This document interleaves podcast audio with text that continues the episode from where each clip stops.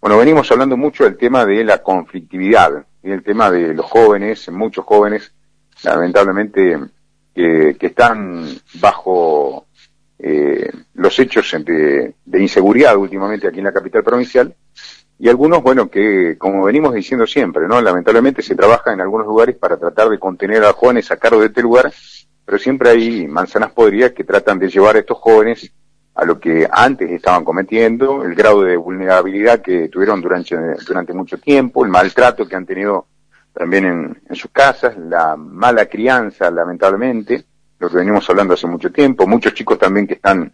metidos en la delincuencia, que entran y salen, sí, lamentablemente de la policía, algunos ya con algunas condenas y previas a lo que es su mayoría de edad, Hemos hablado con la secretaria de Seguridad y Justicia de la provincia de Río Negro, o lo hemos hablado con el jefe de la policía de la provincia de Río Negro, hablamos mucho con, con jueces y fiscales también,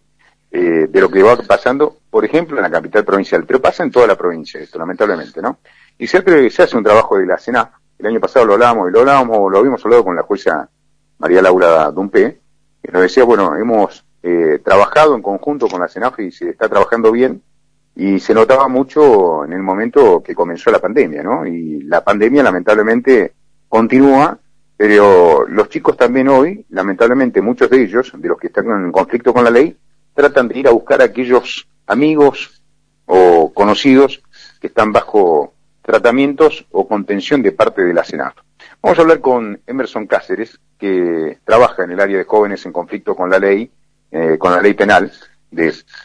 de la CENAF, la Secretaría de Niñez y Adolescencia y Familia en la provincia de Río Negro y ya está en contacto con nosotros. Emerson, buen día, ¿cómo le va? Gustavo Pascualiti lo está saludando. ¿Qué tal? Buen día para vos y para toda la audiencia. ¿Cómo anda usted? ¿Cómo es trabajar hoy con los chicos en este difícil momento que está atravesando también el país, ¿no? Y todo esto que lamentablemente uno va reflejando y viendo que va pasando en la calle, ¿no? Sí, me parece como que en primer lugar eh, quisiera como dejar una posición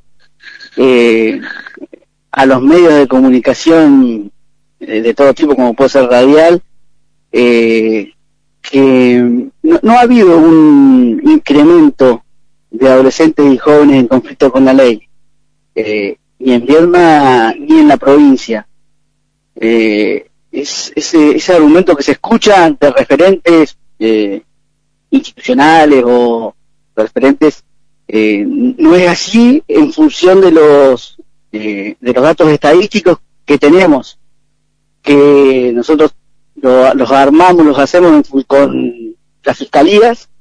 y que son enviados a nación. Eh, esto me parece importante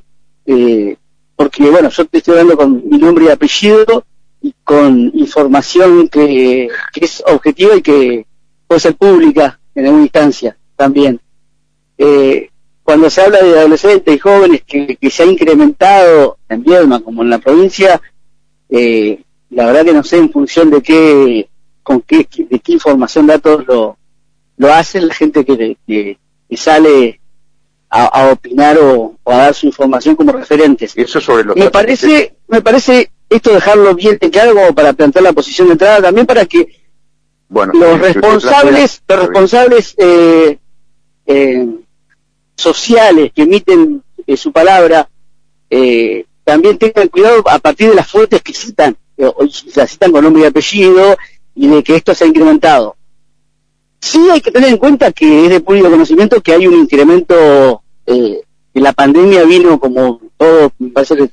que se dan cuenta, a, a romper con un montón de trabajos que se venía haciendo en función de que ha acrecentado las vulnerabilidades de las familias en general con, con sus hijos eh, que, ha, vulnerado mucho las fuentes de trabajo, eh, mucha gente que tenía tal vez trabajos informales, que no lo pudo ir haciendo, eh, en, ámbitos como la educación, que eh, a burbujas o en, modos online, adolescentes se ha vulnerado más porque no tienen computadoras, no hay acceso a internet, digamos, todo esto quiero plantear como lo, quiero plantear como, como una posición y después si sigo eh, Usted está eh, planteando una posición, bueno, yo quiero llevar el ámbito de la discusión a otra cosa, no, no, no es mi idea.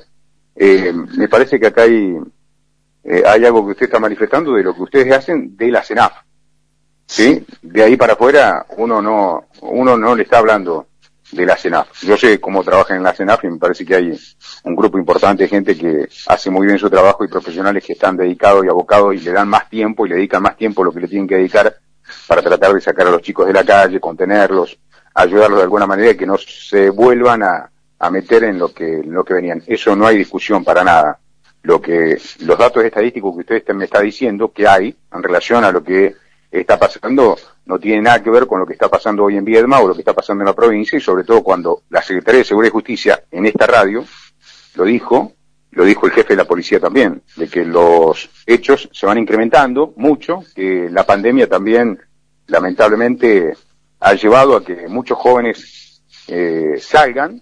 a delinquir, lamentablemente muchos menores de 18 años, y lo estamos viendo permanentemente en la capital provincial. Muchos de los chicos que ingresan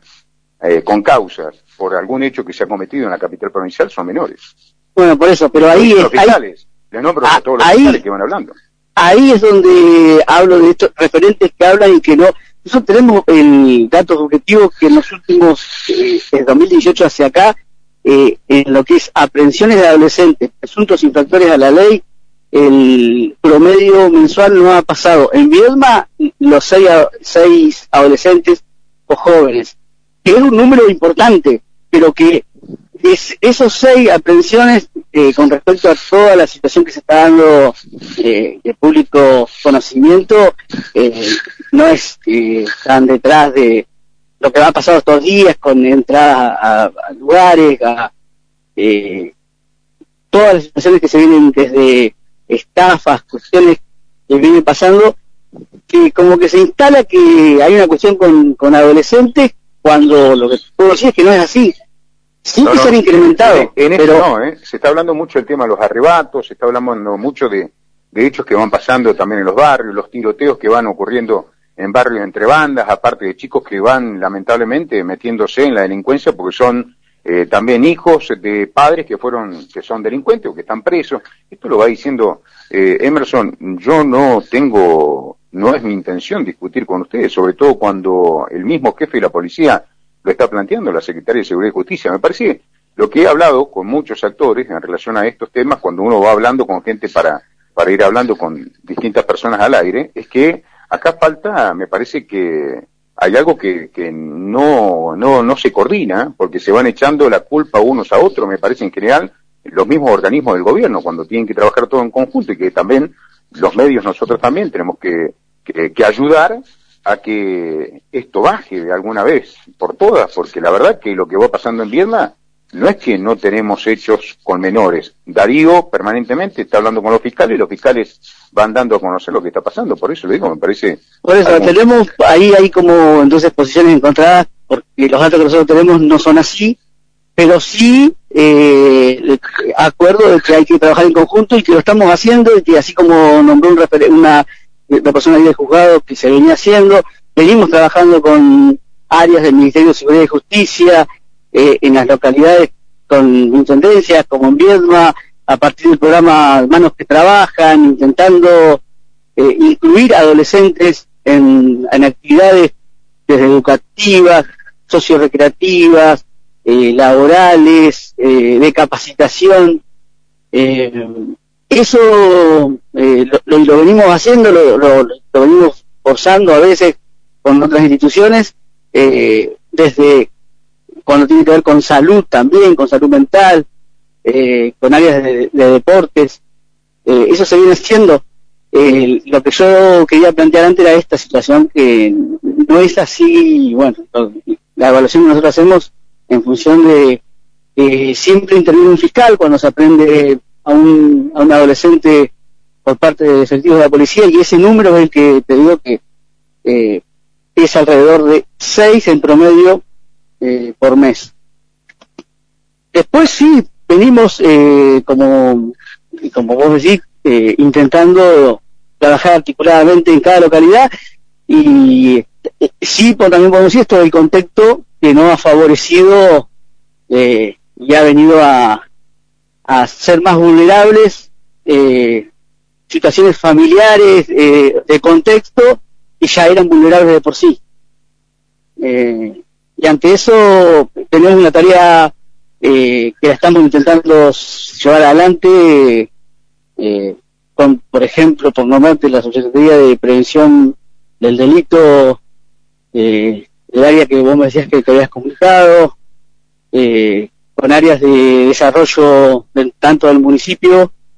eh, articulando para la inclusión de adolescentes eh, y jóvenes. Eh, ¿Y cómo, cómo están? ¿Esos seis chicos que dice usted, son chicos que tienen ustedes? No, esos seis que yo te digo, seis son en promedio en forma mensual aprehensiones eh, ¿Pero por, parte de efectivos, chicos? Por parte efectivos de la policía y eh, interviene un fiscal. De ahí los fiscales pueden eh, o no formularle cargos y ahí interviene un otro programa, un programa que está dentro del área, que es una intervención territorial, eh, denominada Libertad Asistida. en esa modalidad, en este momento, en Viedma, hay ocho adolescentes con los cuales interviene, porque tienen una formulación de cargo. Emerson, bueno, le agradezco el contacto, ¿eh? ha sido muy amable, ¿sí? Pues nada, eh, saludos. Hasta luego. Emerson Cáceres integrante del área de jóvenes en conflicto con la ley del, eh, con la ley penal del SENAF, bueno, hablando con la radio, bueno, y la visión que tienen ellos en relación a hechos que van pasando aquí en la, en la capital provincial. Bueno, lo que vengo diciendo, ¿no? Hay una desconexión de la CENAF con la policía, con la Secretaría de Seguridad y Justicia, con el Ministerio de Justicia de la provincia y algunos otros organismos, pues si no, no se tienen estos datos. Eh, pasaron cuatro minutos de las ocho, la pausa, en un ratito vamos a hablar del tema municipal, bueno, de lo que se ha acordado directamente.